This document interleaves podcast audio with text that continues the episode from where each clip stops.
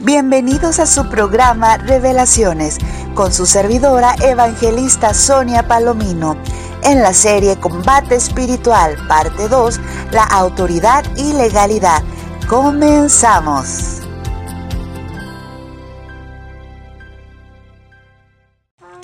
Y luego termina diciendo, y asimismo nos hizo sentar en lugares celestiales con Cristo Jesús. Aleluya, mis hermanos, no está hablando eh, del pasado ni el futuro. Este texto está en presente. Está en presente. Es decir, nosotros estamos en la actualidad sentados en lugares celestiales junto a Cristo. Cristo está sentado en el cielo, en su trono de gobierno de autoridad. Y dice que nosotros estamos sentados junto con Él. En otras palabras, nos codeamos con Jesucristo, estamos a, su izquierda, a su derecha, estamos ahí, tenemos el poder, tenemos la autoridad que Él nos lo ha delegado. Hemos sido elevados a otras dimensiones de unción, de poder, de autoridad, junto con Cristo. Por eso es que estamos ahí, desde esa postura, desde ese lugar de gobierno junto a Cristo. Nosotros aquí físicamente en la tierra tenemos poder y autoridad porque espiritualmente estamos sentados con Él ahí en el cielo. Aleluya. Es importante entender esto. El nombre de Jesús es poderoso y se nos dio para usarlo con poder y autoridad. ¿Sobre qué? Sobre lo que sea. Llámese principado, poder, señorío, todo lo podemos someter bajo nuestros pies, toda artimaña del enemigo, en el nombre poderoso de Jesús. Debemos entender que se nos ha entregado un nombre que está vivo, que tiene poder, que tiene autoridad, que es legal, que venció y que no se le ha dado otro nombre a la humanidad, ni en el cielo, ni en la tierra, ni debajo de la tierra, en cual podamos ser nosotros salvos y en cual nosotros podamos sanar enfermos, resucitar muertos, echar fuera demonios. No hay otro nombre más poderoso que el nombre de Yeshua. Yeshua Hamashiach. Jesucristo. Jesús de Nazaret. Jesús el Mesías. Entonces nosotros como iglesia tenemos una misión. Tenemos una asignación. Hay una comisión para la iglesia. La Biblia lo habla. Podemos leer eh, el libro de Marcos capítulo 16 versículos del 15 al 18 y les dijo, id por todo el mundo y predicar el Evangelio a toda criatura. El que creyere y fuere bautizado será salvo, mas el que no creyere será condenado. Y estas señales seguirán a los que creen. En mi nombre echarán fuera demonios, hablarán nuevas lenguas, tomarán en las manos serpientes, y si vivieren cosas mortíferas, no les hará daño. Sobre los enfermos pondrán sus manos y sanarán. Es tremendo. Yo quiero que entendamos que como iglesia todos somos llamados, desde el más pequeñito hasta el más grandecito. Los abuelitos, los padres, los jóvenes, eh, los adolescentes, los niños, todos somos llamados. Y es bien tremendo porque el que nos está llamando, el que nos está diciendo vayan, es Jesús. Entonces, el Jesús es la máxima autoridad en el cielo y en la tierra y debajo de la tierra. Y Él es quien nos ha llamado a nosotros su iglesia y nos dice, id, ve, vayan. Él nos está comisionando. Y al mismo tiempo, cuando Él nos envía, nos entrega eso que nosotros necesitamos. Nos da ese depósito que nosotros necesitamos para hacer esa encomienda. No nos manda nada más así. Él nos respalda. Dice que vayamos por todo el mundo y que estemos predicando del Evangelio. A toda criatura, a todo mundo le tenemos que hablar de Jesucristo, de, lo que Jesús hizo en la cruz del Calvario.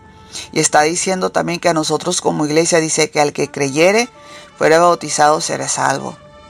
Mas el que no creyere será condenado. Aquí solamente hay dos caminos. Eres o no eres, o eres el reino de la luz o perteneces al reino de las tinieblas. O eres salvo o eres condenado. No hay punto intermedio. No hay gris, solo blanco y negro.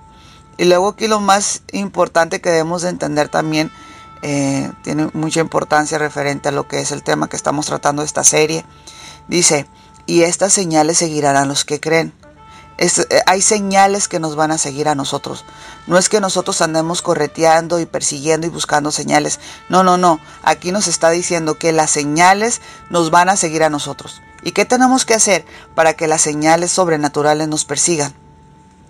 Muy fácil, tenemos que creer. Si hay dudas, si hay incredulidad, si hay escepticismo, si hay temor, cobardía, vergüenza, pues esas cosas no van a ocurrir. Y luego dice, lo primero que dice es, en mi nombre echarán fuera demonios. Estamos hablando aquí eh, del Evangelio. ¿Qué es el Evangelio? El Evangelio es la salvación para nosotros, que Jesucristo murió y resucitó, que nos ha dado poder y autoridad, para echar fuera demonios, para sanar enfermos. Nos prometió el Espíritu Santo que nos bautizaría y hablaríamos nuevas lenguas. Mm, eh, que tenemos poder por sobre toda potestad demoníaca. Eso es el Evangelio del Reino. El, el Evangelio del Reino es completo. Dice, en mi nombre echarán fuera demonios. En el nombre de Jesús echamos fuera demonios. ¿Por qué? Porque los demonios atormentan a las personas. Las tienen oprimidas, las tienen enfermas, ah, las tienen en cautiverio, las tienen en depresión, las tienen en pobreza, ah, las tienen en familias destruidas. Entonces es importante echar fuera esos demonios para que las vidas de las personas cambien. Luego dice, hablará nuevas lenguas. Las personas que reciban el bautismo del Espíritu Santo, la promesa del Espíritu Santo, van a recibir el hablar en nuevas lenguas. Van a hablar nuevas lenguas. La Biblia habla las lenguas angelicales, de las lenguas humanas. Y es tremendo, es poderoso. Y sé, cuando Jesús es elevado al cielo, les dice a los discípulos cuando Él se vaya de esta tierra definitivamente, eh, como un humano se va. Y es elevado al cielo y, y vuelve de donde vino por con nosotros. Y les dice que se queden quietos esperando la promesa al consolador y que iban a recibir poder y que entonces y cuando reciban ese poder, ahora sí, vayan y predican para todas partes. Entonces les deja al Espíritu Santo. Entonces ellos obedecen, se reúnen, se juntan, están todos conviviendo y en ese momento como estruendos, como un viento recio, llegó sobre de ellos el famosísimo y tan esperado Espíritu Santo de Dios y les cayó encima y eran como encendidos en fuego y empezaban a comportarse como borrachos. La gente le decían que estaban borrachos por cómo se comportaban, porque estaban como embriagados del espíritu y hablaban en lenguas diferentes, lenguas eh, humanas de hombres, porque allá había en ese momento había un evento importante en donde estaban eh, varias personas de diferentes eh, ciudades y países y ellos escuchaban hablar en su lengua natal eh, maravillas de Dios a través de estos hombres.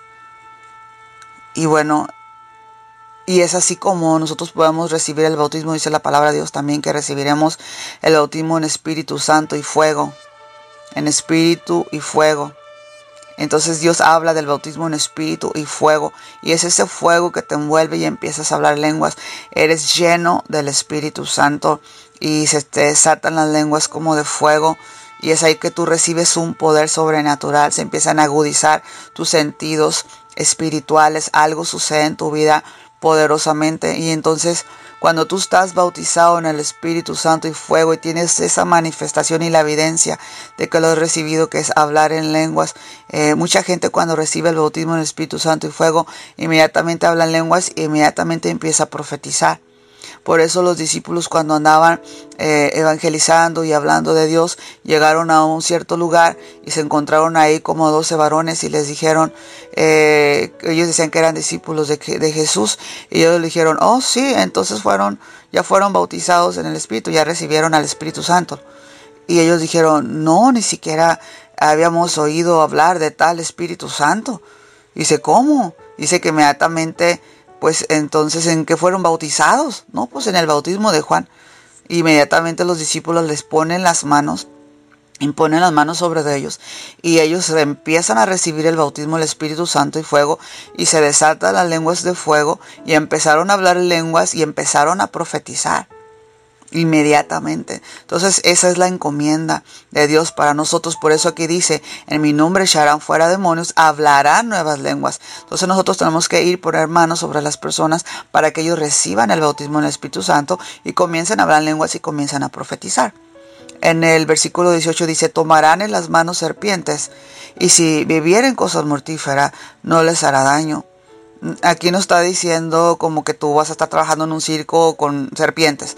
Aquí lo que está diciendo verdaderamente eh, se refiere en dos, de dos maneras, espiritual y físicamente.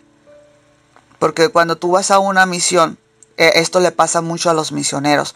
Los misioneros son enviados a predicar en aldeas, en ciudades peligrosas, en selvas, se meten en cada problema. Eh, los rodean los leones, eh, pasan situaciones difíciles, les dan comida envenenada, la gente los quiere matar, los brujos, los hechiceros. ¿Y qué es lo que sucede? Dios los salva. La gente se convierte a Cristo porque como vieron un, un poder mayor al que ellos sirven, ellos sirven a los poderes demoníacos. Entonces cuando ven eso, que unos hijos de Dios que están proclamando un tal Cristo, un tal Evangelio, una tal salvación, una tal promesa, ellos no creen porque ellos tienen sus propias ideas intentan matarlos y cuando ellos ven que no los pueden matar, que sus poderes no funcionan, o que sus venenos que matarían a cualquier ser humano no funcionan con los hijos de Dios, ellos se convierten porque creen en ese Jesús que ellos están predicando. Y por eso aquí dice, tomarán aún serpientes, si bebieren cosas mortíferas no les hará daño. ¿Por qué? Porque Dios los cuida. Cuando Dios te manda a predicar, cuando Dios te manda a evangelizar, Dios te protege, Dios, si Dios te lleva, Dios te trae. Así que cuando Pablo estaba ahí como prisionero, que se había el barco naufragado y llegaron a cierto lugar, Pablo a todo mundo les iba predicando, ya se había ganado casi a todos los del barco y a donde llegaron empezaron a predicar de, Jesús y, a él le pica una serpiente. Empezó a manipular un poco ahí la fogata porque hacía frío, estaban mojados y era de noche y sale la, serpiente y le pica en la mano y él se sacude la serpiente, la tira por allá, la serpiente cae muerta. Y todos esperando que cayera muerto, que se hinchara, que se inflamara Pablo y cayera muerto, pero no fue así. La que se murió fue la serpiente y Pablo no le pasó absolutamente nada.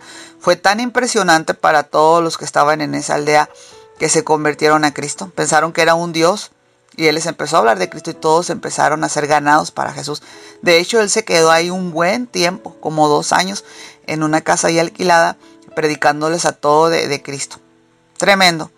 Por eso la palabra de Dios dice, tomarán en las manos serpientes y si vivieren cosa mortífera no les hará daño. También la palabra de Dios se refiere a las serpientes, a los escorpiones, porque en otro texto de la Biblia también dice que nos ha dado poder y autoridad para hollar serpientes y escorpiones.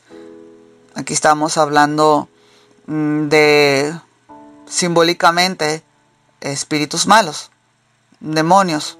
Sí, los demonios son un tipo de serpiente, de escorpiones, y Dios nos ha dado poder y autoridad para hollarlos, es decir, para pisarlos. Tú matas a una serpiente a pisotones, matas a un escorpión a pisotones.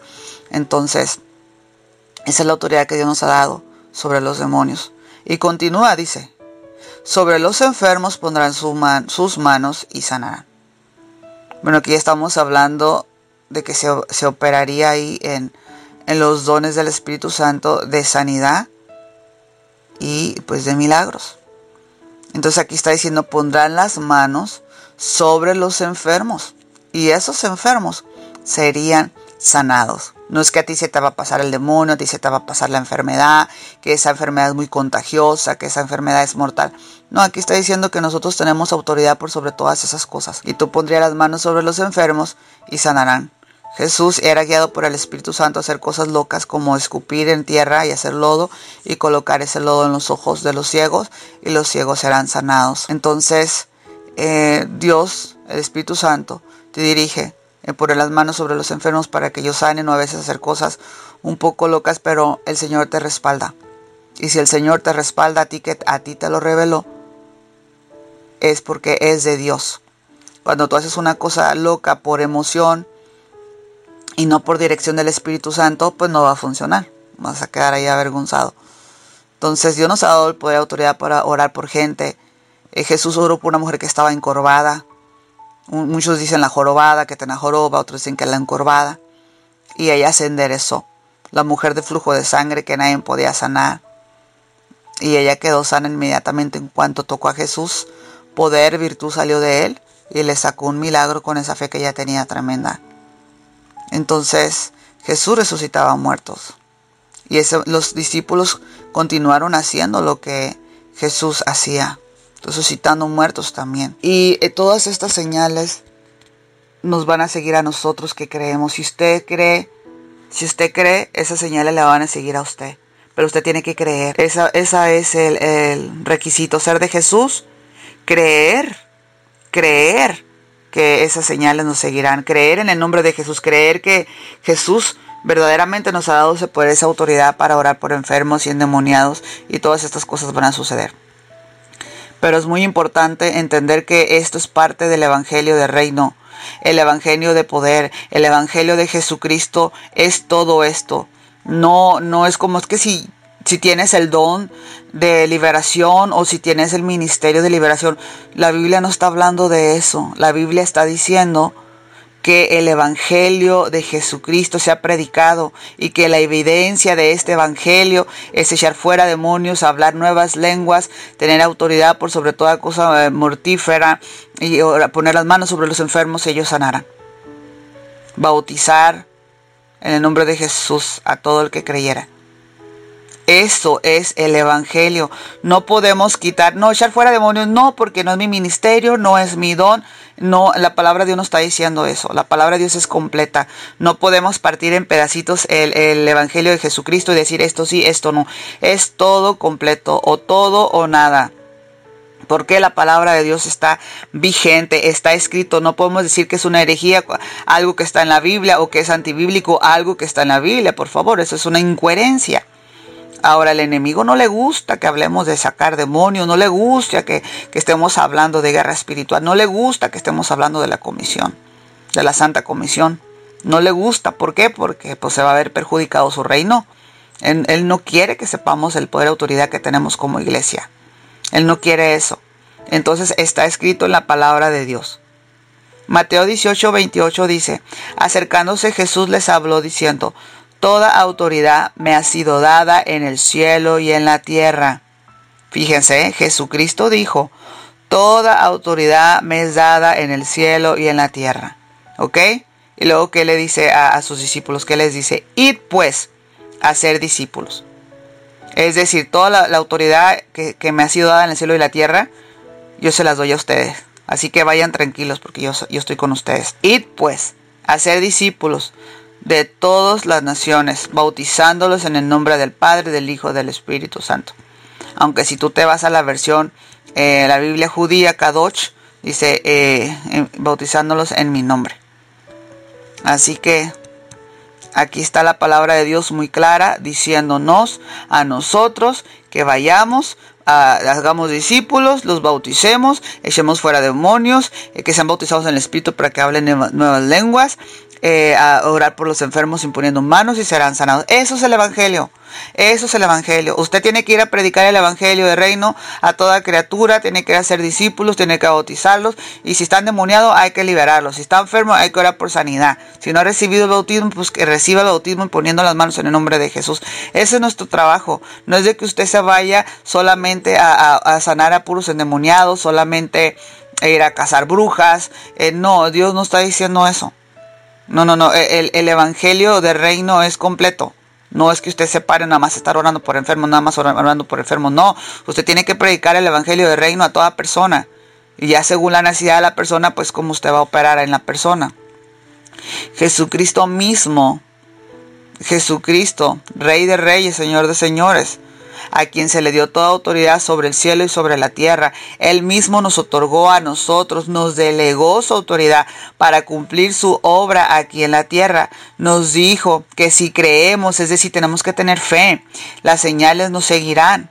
Podemos decir la palabra, podemos imponer en las manos y lo sobrenatural sucederá. Nos da autoridad sobre los demonios, sobre los enfermos, que ya veremos cómo la mayoría de las enfermedades son causadas por espíritus inmundos. Sabemos que hay enfermedades que son eh, orgánicas por algo que les pasó, pero la mayoría de las enfermedades son espíritus inmundos y lo vamos a ir viendo con la misma palabra de Dios. Aún la muerte no tendrá autoridad sobre nosotros. Partiremos algún día cuando hayamos cumplido nuestra asignación aquí en la tierra y será cumplido nuestros años y llegaremos a nuestra vejez, Dios cumplirá eh, los días en nosotros. Así que si la muerte quiere venir a sacarte de tu propósito, a, a quitarte del camino antes de tiempo, se va a topar con el propósito de Dios en tu vida. Tremendo, poderoso, mis hermanos, poderoso. Todo lo que existe en la tierra ya existía en el cielo. Cuando Jesús les enseñaba a orar, que se haga tu voluntad como en el cielo, así también en la tierra. El Mateo 6:10, así como es en el cielo, sea también en la tierra. Así dice la palabra del Señor, que así como es en el cielo, sea también en la tierra. Entonces tenemos que entender que todo lo que hay aquí viene de un modelo original que está en el cielo. Vamos a leer Hebreos capítulo 8, versículo 5, los cuales sirven a lo que es copia y sombra de las cosas celestiales, tal como Moisés fue advertido por Dios cuando estaba a punto de erigir el tabernáculo. Pues dice él, haz todas las cosas conforme al modelo que te fue mostrado en el monte. Bueno, aquí estamos eh, viendo una historia em, que Moisés recibe por visión eh, de parte de Dios indicaciones cómo hacer un tabernáculo. Y Dios le muestra eh, un, modelo original, que es el que está en el cielo. Y por eso le empieza a explicar Dios y le dice, los cuales sirven a lo que es copia y sombra de las cosas celestiales. Aquí está diciendo que eh, lo que Él está haciendo aquí en la tierra, el diseño que va a hacer aquí en la tierra, todo eso, dice que es copia y sombra de las cosas que son en el cielo. ¿Te imaginas que lo que hay aquí es una sombra, nada más, de lo que es en el cielo, verdaderamente de lo que, de lo que es lo original? La palabra de Dios es muy clara y nos hace saber que lo que es hecho aquí en la tierra es como una maqueta. Yo no sé cómo le llaman a tu ciudad. Una maqueta es un prototipo de algo que quieres hacer. Es como un ejemplo de algo que tú quieres hacer en grande y, la maqueta es, pues es un prototipo que puedes ponerla sobre la mesa, ¿no? Así que pues todo aquí en la tierra es una maqueta o un prototipo de lo verdadero, de lo que hay en el cielo. Aún los instrumentos musicales que hay aquí, eh, que ya existen, eh, esos han existido desde la eternidad en el cielo. En Hebreos capítulo 10 versículo 1 dice, pues ya que la ley solo tiene la sombra de los bienes futuros y no la forma misma de las cosas, nunca nunca puede por los mismos sacrificios que ellos ofrecen continuamente año tras año hacer perfectos a los que se acercan. Entonces aquí también una vez más está hablando que dice solo tiene la sombra, pues ya que la ley solo tiene la sombra de los bienes futuros y no la forma misma de las cosas. Impresionante.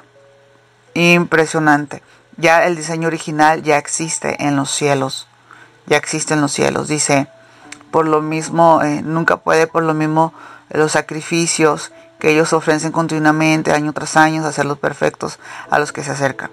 Ellos hacían año tras año sacrificios con animales, usaban el sacerdote y él pasaba y sacrificaba a los animales para expiación de los pecados del pueblo una vez al año, pero eso nunca era suficiente, no se avanzaba mucho, por eso es que tuvo que venir Jesucristo, tuvo que venir el Hijo de Dios como un cordero inmolado para de una vez y para siempre redimir los pecados de toda la humanidad con su preciosa sangre derramada en la cruz. Es lo que está hablando aquí. Pero como una vez más manifiesta que solamente es una sombra todo lo que aquí hay, de la, de, la forma misma de las cosas.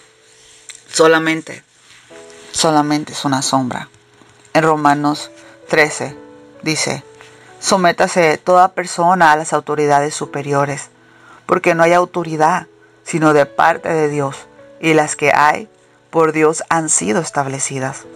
Bueno, eh, si, si hay autoridad aquí en la tierra puesta por Dios, por ende sabemos que hay autoridad o que hay una autoridad que podemos eh, recibir de parte de Dios en el reino de los cielos, en el mundo de los espíritus.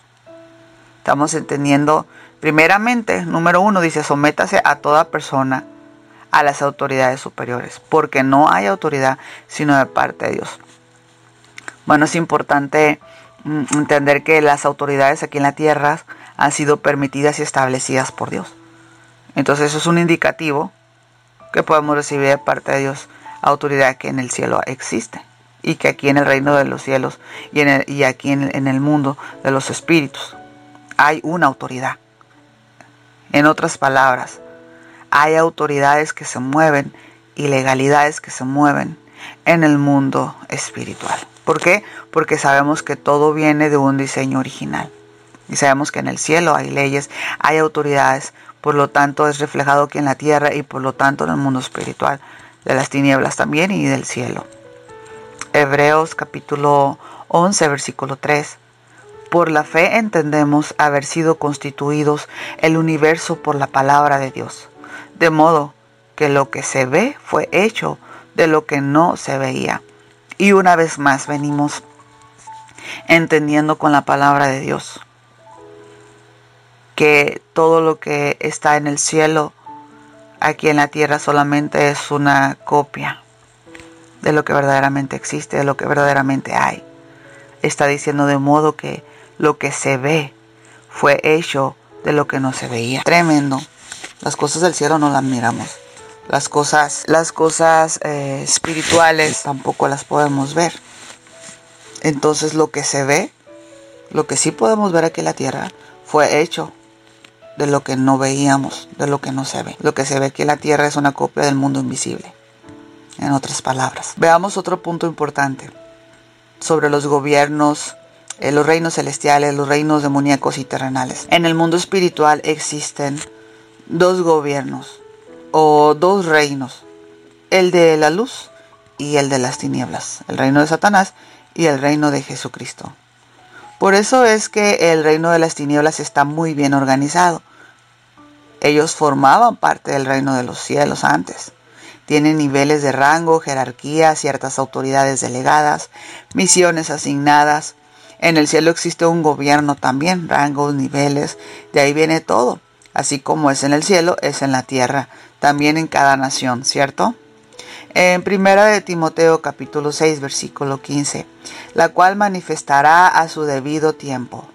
El bienaventurado y único soberano, el rey de reyes y señor de señores Acabamos de leer en 1 Timoteo 6:15 este texto bíblico en donde dice que es rey de reyes y señor de señores, que es el único soberano. Está hablando de Jesucristo. Entonces hay un rey, hay un gobierno, ¿cierto? Y es el rey de todos los reyes. Es el número uno. En Juan capítulo 18 versículo 36 dice, Jesús respondió, mi reino no es de este mundo. Si mi reino fuera de este mundo, entonces mis servidores pelearían para que yo no fuera entregado a los judíos. Mas ahora mi reino no es de aquí. Estamos hablando de un reino celestial, el reino de los cielos, del cual Jesucristo es el rey. Y el rey de los cielos, ese es el que gobierna por sobre todos los demás. Entonces Jesucristo es el rey, es el rey de, su reino, del reino de los cielos, porque ya sabemos que el rey de este mundo pues es Satanás, aunque el que manda aquí es Jesucristo. Dios es el juez justo de todo el universo, Dios todopoderoso. Jesucristo es el Rey de Reyes y Señor de Señores sobre toda la tierra y sobre todo el mundo, sobre todo el cielo y sobre todo lo que existe, sobre todo el universo. Y existe diversidad eh, de ángeles, diferente tipo de ángeles, diferentes funciones. También los ángeles tienen rangos, niveles, autoridades. Existen ejércitos celestiales, guerreros. Bueno, aquí en la Tierra, aquí en el planeta Tierra, hay reyes. Aunque, aunque bueno, en la actualidad ya no se usa tanto ese nombre. Eh, en España, en Europa, mm, todavía se usa el término reyes, la reina. Sin embargo, en el resto del mundo eh, se utiliza más eh, presidentes, un líder nacional, presidentes. ¿Sí? gobernadores, ejércitos. Entonces, en en Gran Bretaña, en Europa, pues hay reyes, hay príncipes. Y por acá tenemos gobernadores, tenemos eh, presidentes, primera dama. Bueno, es un ejemplo. También eh, tenemos los ejércitos. En las naciones hay ejércitos.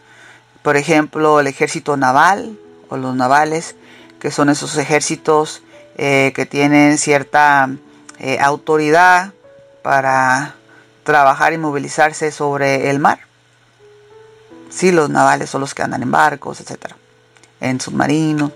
Eh, también está eh, los ejércitos que se mueven en los aires, sí, eh, los ejércitos aéreos, aéreos, los ejércitos aéreos que están en, pues en aviones, cierto, en jets, todo ese tipo de cosas.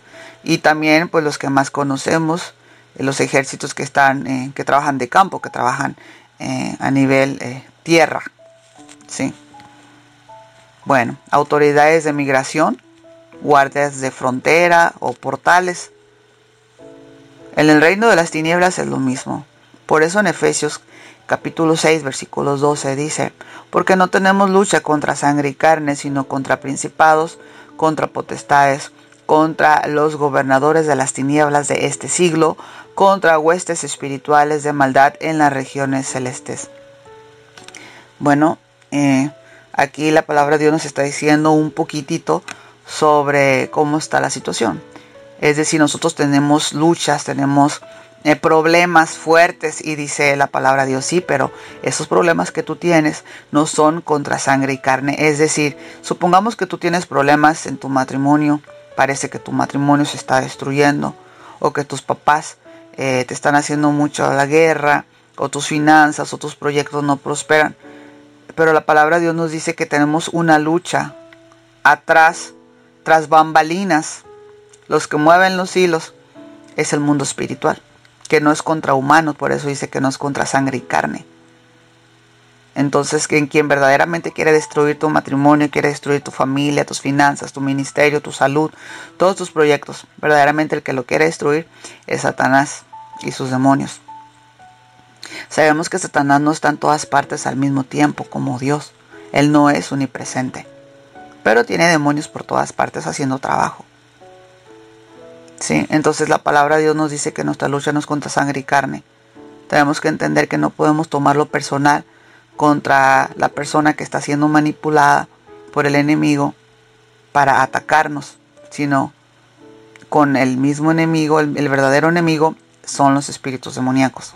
Entonces cuando ya vemos las cosas de esa perspectiva, ya no tenemos como resentimiento o rencor o falta de perdón hacia la persona que está siendo una víctima del reino de las tinieblas, manipulada para hacerte daño.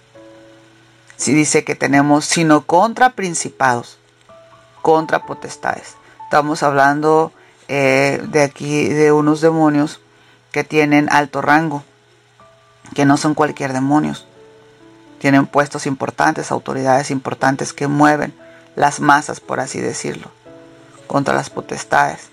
Aunque ahorita tampoco me voy a, profundizar en, cada espíritu cuál es su función, su trabajo, pero aquí en Efesios 6 nos está diciendo que para empezar debemos de entender que nuestra guerra, la guerra que tú estás teniendo en casa, no es contra tu familia, es contra los que mueven los hilos. No son humanos, son espíritus demoníacos los que están operando a través de, de pleitos, contiendas, robo, mentiras, engaños, eh, dolor, tristeza, falta de perdón, todo eso. Dice contra gobernadores de las tinieblas. Si se fijan, eh, nosotros, eh, bueno, aquí en México, en Norteamérica, tenemos gobernadores. Tenemos el presidente, de ahí tenemos gobernadores de estado. Entonces aquí estamos hablando de un rango de demonios que se encargan de trabajar e, esas, esos estados y trabajan con brujos y con hechiceros. Los demonios no creen que trabajan muy solitos, que digamos, entre ellos trabajan con brujos y todo eso. Bueno, luego dice que son gobernadores de las tinieblas de este siglo. Ellos se mueven en tinieblas.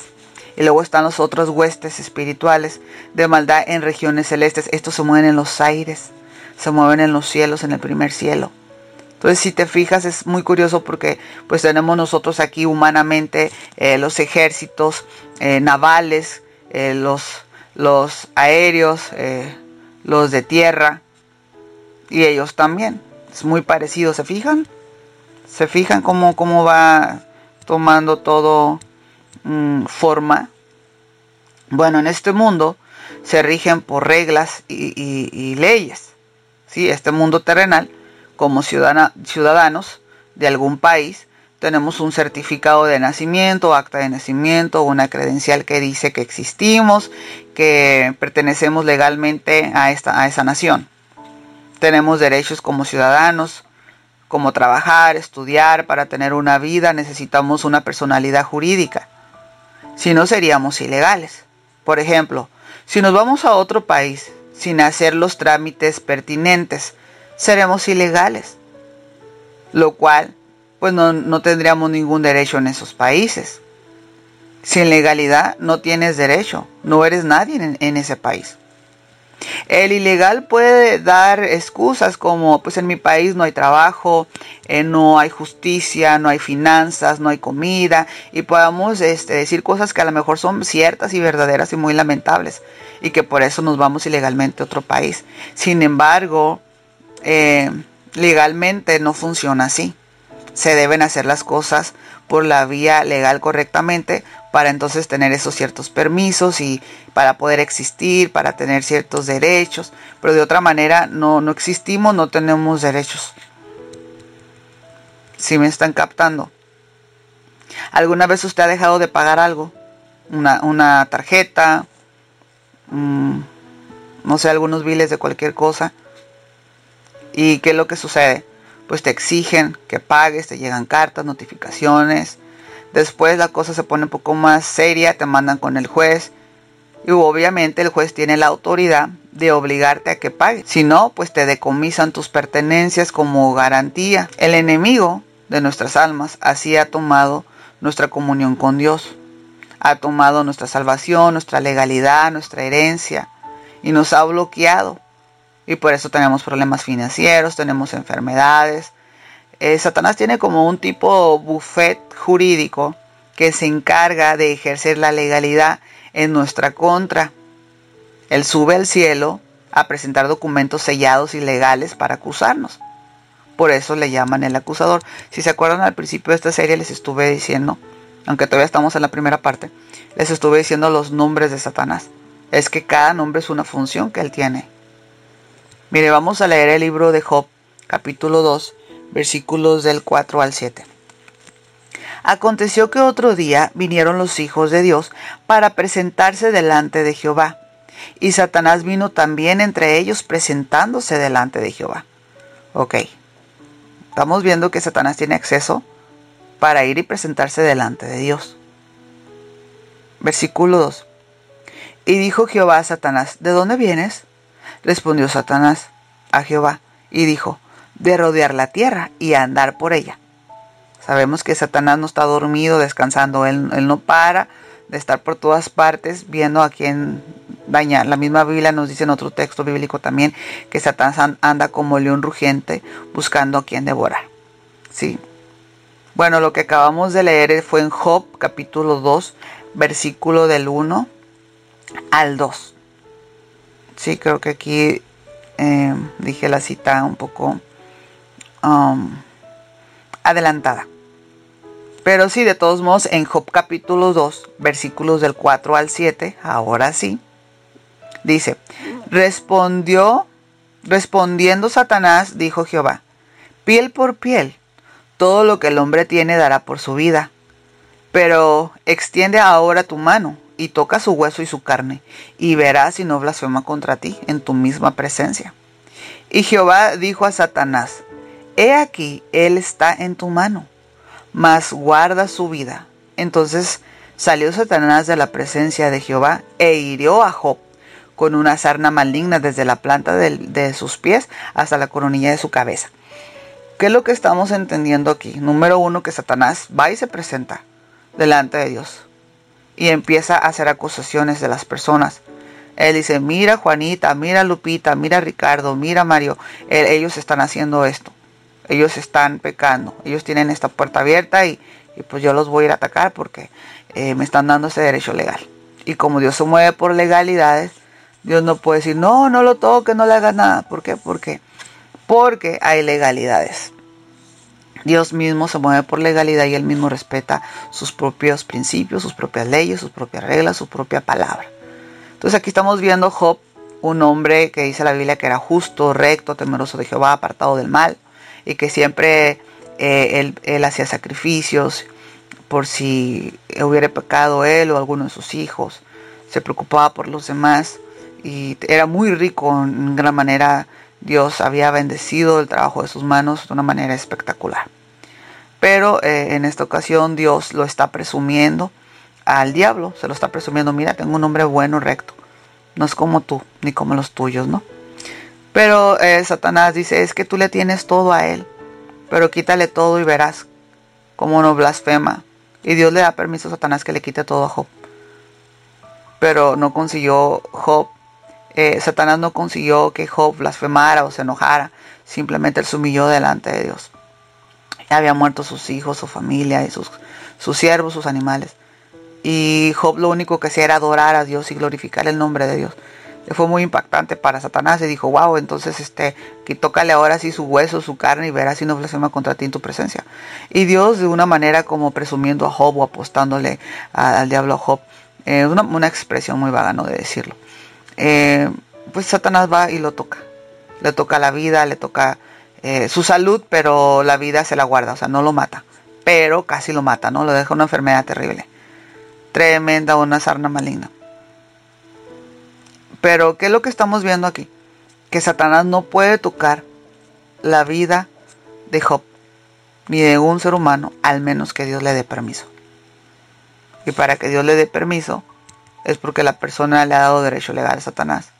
O, en este caso, Dios quería demostrar la fidelidad de, Job a Satanás. Y eso fue lo que ocurrió. Fue una prueba. Job pasó por una prueba, pero al mismo tiempo pasó por un ataque diabólico. Satanás lo atacó. Y al mismo tiempo pasó una prueba. Que más adelante esa prueba duró varios meses pero después Dios le da una victoria después de esos meses, no recuerdo si son siete o nueve meses lo que pasó esa prueba, pero después de eso pasó más de 100 años en tremenda victoria. Y bueno, Dios es un Dios de orden. Dios es nuestro Padre, nuestro amigo, pero también es el juez del universo. También es juez y tenemos que entender que como juez Él se mueve por legalidad. En Apocalipsis 20, ah, versículo 11, habla eh, cómo la gente es juzgada. Sí, habla que se abrieron los libros, que se abrió el libro de la vida, el libro de la justicia y otros libros. Y dice que fueron juzgados los muertos. O sea, tarde o temprano todos vamos a comparecer. Todos vamos a comparecer ante el juez del universo. Todos. Y no se nos debe olvidar de eso porque Dios es un Dios de orden y se mueve, una vez más lo digo, se mueve por, por legalidad. Tremendo. Entonces, Satanás sube a los tribunales celestiales a demandarte, a acusarte. Satanás es un religioso y un legalista. Sí, él, se mueve por las leyes y, muy religioso, ¿no? Eh, ahora sí quiere hacer las cosas conforme la palabra, pero solamente para causar daño, porque sabemos que es un mentiroso y un tramposo.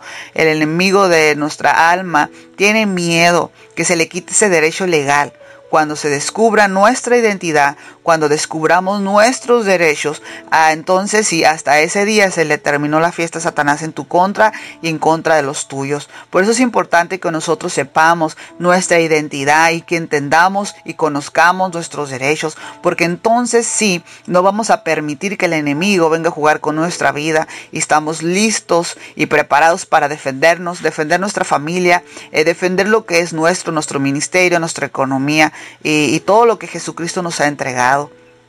El enemigo necesita pedir permiso antes de atacar a la gente. Y si presenta alguna legalidad, le va a usar. Sí, pues se le ha otorgado ese derecho legal eh, a causa del pecado. Entonces, en otras palabras, el problema es el pecado.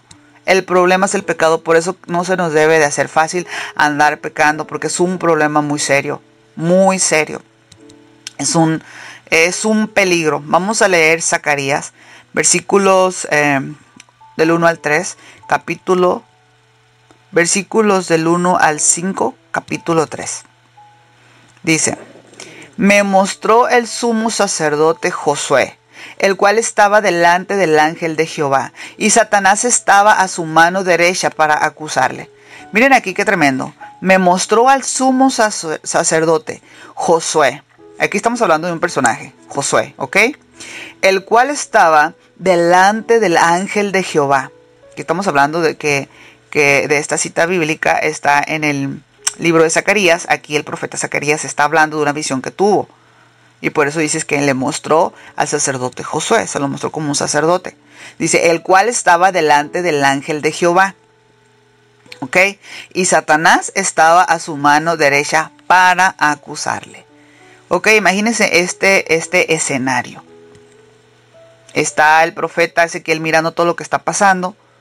Está eh, Josué como un sacerdote. Está un ángel, el ángel de Jehová y al mismo tiempo está Satanás listo para acusarle. ¿Se acuerdan que Satanás es un acusador y que se la pasa haciendo ese trabajo de estar acusando? Él rodea la tierra y va a acusar, rodea la tierra y va a acusar, mientras los demonios están destruyendo a diestra y a siniestra. En el versículo 2, y dijo el ángel del Señor, le dijo a Satanás, Jehová te reprenda, oh Satanás. Jehová que ha escogido a Jerusalén te reprenda. ¿No es este tu tizón arrebatado del incendio? En otras palabras, ¿no es este un alma? ¿No es este un alma que te arrebatamos del mismo infierno? 3. Y Josué estaba vestido de vestiduras viles. Estaba delante del ángel. Estaba como un pordiosero. Estaba muy mal vestido. 4. Habló el ángel y mandó a los que estaban delante de él diciendo, quitadle estas vestiduras viles. Y a él le dijo, mira, que he quitado de tu pecado y te he hecho vestir de ropas de gala. Wow, aquí él fue arrebatado, su alma fue arrebatado del mismo infierno. El alma de José, con esas vestimentas que él tenía eh, de pordiosero, de callejero, viles. Se las quita y les da una hermosa vestimenta de gala, de reino, de príncipe, aleluya. Y le dice que le ha quitado su pecado, que le ha hecho vestir de ropas de gala. Ahí lo arrebataron del mismo infierno, se lo quitaron a Satanás, su alma. Eh, nosotros tenemos eh, nuestra alma en el mundo espiritual, nuestra, nuestra persona, nuestro cuerpo en el mundo espiritual tiene cierta vestimenta. Tenemos armaduras, tenemos cierta vestimenta. Entonces en el mundo espiritual se puede ver la condición de la persona. Si está sucia, si está su ropa rota, si está su ropa sucia con manchas, se puede ver cómo está la persona, de mal o, o si está bien la persona. Ahí puedes ver con el discernimiento de espíritu, tú puedes ver cómo está la persona. Entonces aquí le dan, le quitan esas vestimentas andrajosas y le dan unas vestimentas hermosas de gala. Después dijo, versículo 5, pongan mitra limpia sobre su cabeza. Y pusieron una mitra limpia sobre su cabeza y le vistieron las ropas. Y el ángel de Jehová estaba en pie. Miren nada más hasta dónde anda Satanás de Metiche, queriendo acusar y queriendo entorpecer y queriendo arrebatar las almas. Satanás es un acusador, pero la misericordia de Dios su alma, por la misericordia de Dios, su alma fue arrebatada del mismo infierno. Le quitaron su pecado y hoy, por medio de Cristo, si nos ponemos a cuentas, recibimos nuevas vestimentas espirituales de realeza. Dios quita tu pecado de ti y te cambia la vestimenta. Así es. Es increíble como eh, Josué, como sacerdote, es presentado, está con el ángel de Jehová y al mismo tiempo se aparece Satanás para acusarle. Y lo que le están diciendo aquí en otras palabras es, te lo arrebatamos del mismo infierno un tizón encendido. Te lo arrebatamos del mismo infierno, ya no te pertenece. Y esas vestimentas viles, horribles que tenía, fueron quitadas, fueron arrancadas y le dieron una vestimenta nueva, le dieron una nueva identidad, fue trasladado del reino de las tinieblas al reino de la luz. Por eso nosotros eh, en el mundo espiritual tenemos una vestimenta, y se ve si tenemos ropas de galas, y se ve si tenemos ropas viles, de miseria, rotas, andrajosas, sucias, con manchas. Por eso la palabra de Dios dice que Jesucristo viene por una iglesia sin arruga y sin mancha. Porque en el mundo espiritual se nota la armadura que tenemos, la vestimenta que tenemos, si estamos descubiertos o estamos cubiertos en el mundo espiritual. Aquí en la tierra tenemos este, este cuerpo físico y pues usamos ropa, eh, ropa eh, física, ropa normal, por así decirlo. Pero en el mundo espiritual todo es diferente. Y las personas que tienen discernimiento de espíritu, Dios permite que podamos ver en el mundo espiritual cómo es la condición espiritual de la persona. La persona puede venir muy bonita, arreglada, cambiada, como una predicadora internacional o como un evangelista eh, a nivel mundial y, pueden dar una buena impresión y hablar muy bonito. Pero si tú puedes ver en el mundo espiritual, tú puedes ver su vestimenta y darte cuenta qué clase de persona es. Puedes ver inclusive los espíritus demoníacos que tiene esta persona. Es increíble, es tremendo. Pero cuando nosotros venimos a Cristo, somos trasladados del reino de las tinieblas al reino de la luz y recibimos una nueva vestimenta. Esa vestimenta fea que teníamos de, de andrajosos, de callejeros, de homeless, se te quita y se te da una vestimenta hermosa y preciosa. ¿Por qué? Porque ahora ya eres propiedad de Jesucristo, ahora ya perteneces al reino de los cielos. Es importante entregar nuestra vida a Jesús para que nos quiten ese pecado, para que nos quiten esas vestimentas viles y nos perdonen y blanqueen nuestras ropas. Aleluya. Así que hoy en día es importante predicar el Evangelio de Jesucristo en todo tiempo y fuera de tiempo, para que muchas almas que ahorita están condenadas a muerte. Esta gente, hay muchas almas que se van a ir al infierno hoy, mañana, pasado, durante esta semana, durante este mes y durante este año. Es importante que esas almas las rescatemos, las rescatemos del mismo infierno, que seamos como, eh, como eh, el ángel de Jehová que fue y arrebató esta alma como un tizón encendido. Nosotros también arrebatar las almas y presentarlas a Jesucristo. Aleluya. Y que, y que reciben esa nueva vestimenta, esa vestimenta hermosa. No sé si alguna vez han escuchado sobre el profeta Elías. El profeta Elías era un tremendo siervo de Dios, eh, un profeta muy usado, muy ungido, exageradamente ungido, un hombre que caminaba fuera de esta dimensión, no era normal.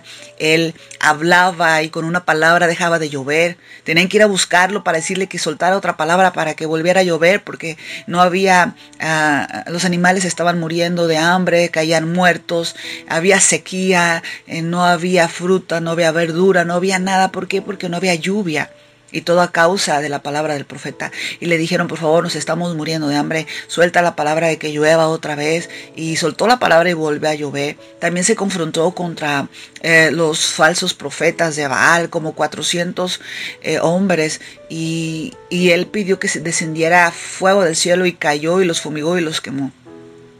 Era un hombre tremendo, pero fíjate cómo aún él sabiendo su identidad, cómo aún él sabiendo el respaldo de Dios, quién él era en Dios, como en un momento una amenaza de muerte de una bruja malvada, eh, de una reina en ese tiempo que se llamaba Jezabel.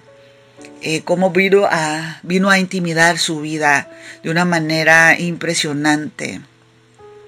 Eh, mire, para esto quiero leer Jeremías capítulo 1, versículos del 4 al 10. Dice, vino pues palabra de Jehová a mí diciendo, antes que te formase en el vientre, te conocí. Antes que nacieses, te santifiqué. Te di por profeta a las naciones. Y yo dije, ah, Señor Jehová, he aquí, no sé hablar porque soy niño. Y me dijo Jehová, no digas soy niño, porque a todo lo que te envíe irás tú y dirás todo lo que te mande. No temas delante de ellos, porque contigo estoy para librarte, dice Jehová. Y extendió Jehová su mano y tocó mi boca. Y me dijo Jehová, he aquí he puesto mis palabras en tu boca. Mira que te he puesto en este día sobre naciones, sobre reinos, para arrancar y para destruir, para arruinar y para derribar, para edificar y para plantar. Es una palabra poderosa para los hijos de Dios hoy en día. ¿Por qué? Porque hemos venido estudiando, hemos venido aprendiendo cómo el Padre le da toda la autoridad a Jesucristo y Jesucristo se le da a la iglesia y, la iglesia está sentada junto a Cristo en lugares celestiales y se nos ha dado todo poder y toda autoridad sobre toda fuerza demoníaca y, la podemos sujetar debajo de nuestros pies en el nombre poderoso de Jesús. Tenemos ese poder eh, sobre todas las naciones eh, eh, para arrancar, para destruir, para arruinar para derribar toda fuerza demoníaca del enemigo, para edificar y para plantar las bendiciones de Dios. Entonces Elías, imagínese, Elías, un profeta escogido uno del vientre de su madre y dado a las naciones como un profeta. ¿Y qué es lo que pasa? Bueno, esta reina malvada, eh, Jezabel, empieza a quererlo intimidar, ¿sí? Eh, a, a, Elías le decían, a pesar de que era muy usado por Dios, le decían el profeta llorón, porque cada vez que él profetizaba, el reino de las tinieblas le golpeaba. Por eso él ya no quería profetizar. El enemigo quería robarle su identidad. Quería robarle su identidad. Él, estaba amargado porque la gente no hacía caso, no entendía. Eh, Jezabel lo, lo había amenazado tremendamente. Le quería robar, le quería robar esa identidad que él tenía. Eh, Elías sabía que él tenía que ir a hablar la palabra de Dios aunque la gente hiciera caso o no hiciera caso, les cayera bien o no les cayera bien, hasta lo querían matar, ya Jezabel lo quería matar porque ella fue avergonzada, porque ella manipulaba a todos esos ah, falsos profetas de Baal. Entonces cuando el reino de las tinieblas golpeaba a Elías, eh, pues él se desviaba de esa encomienda con sus depresiones, con sus tristezas, con los desánimos, él no entendía qué pasaba, cómo es que estaba sucediendo eso, y el enemigo tomaba ventaja, el enemigo tomaba ventaja de él. ¿Por qué? Porque Satanás se cree dueño de este mundo, porque tiene un título como príncipe de este mundo, y por eso quiere pleitesía, y tiene ese derecho legal para que para querer destruirnos cada vez que pecamos, porque el pecado es el problema. Aquí el problema es el pecado. El pecado es el que le da la legalidad al reino de las tinieblas para venir a robar, matar y destruir. Juan 10:10. Entonces el pecado no es un juego. Los cristianos tenemos que tener mucho cuidado con el pecado. No se juega con eso porque el enemigo entra y golpea duro. Luego, si no sabes cómo quitártelo de encima, te puede destruir, te puede matar. Por eso es que muchos ministerios se han destruido, iglesias se han eh, destruido, matrimonios se han destruido, personas han muerto aún antes de su tiempo. Tremendamente. ¿Por qué? Por esos derechos legales eh, que se le da a Satanás a través del pecado. Eh, está Jezabel, esa reina, ella escribía cartas y las sellaba y las mandaba pidiendo la cabeza de Elías. Satanás obra por la vía legal para destruir las vidas. Y bueno, en, el mundo espiritual eh, es exactamente lo mismo que lo terrenal. Todo lo que el enemigo te robó, eh, lo puedes reclamar, puedes ejercer esos derechos por la legalidad que tú tienes, reclamarlos, todos los despojos que el enemigo te ha hecho por derecho legal en contra tuya quizás eh, pecados de iniquidad que te han sido escritas en las tablas de tu corazón, desde tus antepasados, desde tus bisabuelos, por la línea de papá, por la línea de mamá, tus propios pecados, por no tener una sana y justa relación con el Dios Todopoderoso. Tenemos que aprender a tener una relación madura con Dios. La legalidad es una autoridad que se te es dada, como por ejemplo la licencia de conducir. Quiere decir que tienes permiso para conducir en la vía pública, puedes tomar un automóvil y puedes manejar y conducir donde tú quieras. ¿Por qué? Porque tú tienes un permiso de, conducir. Si un día te para tránsito para verificar que tengas eh, una documentación en orden, puedes mostrar ese permiso de conducir.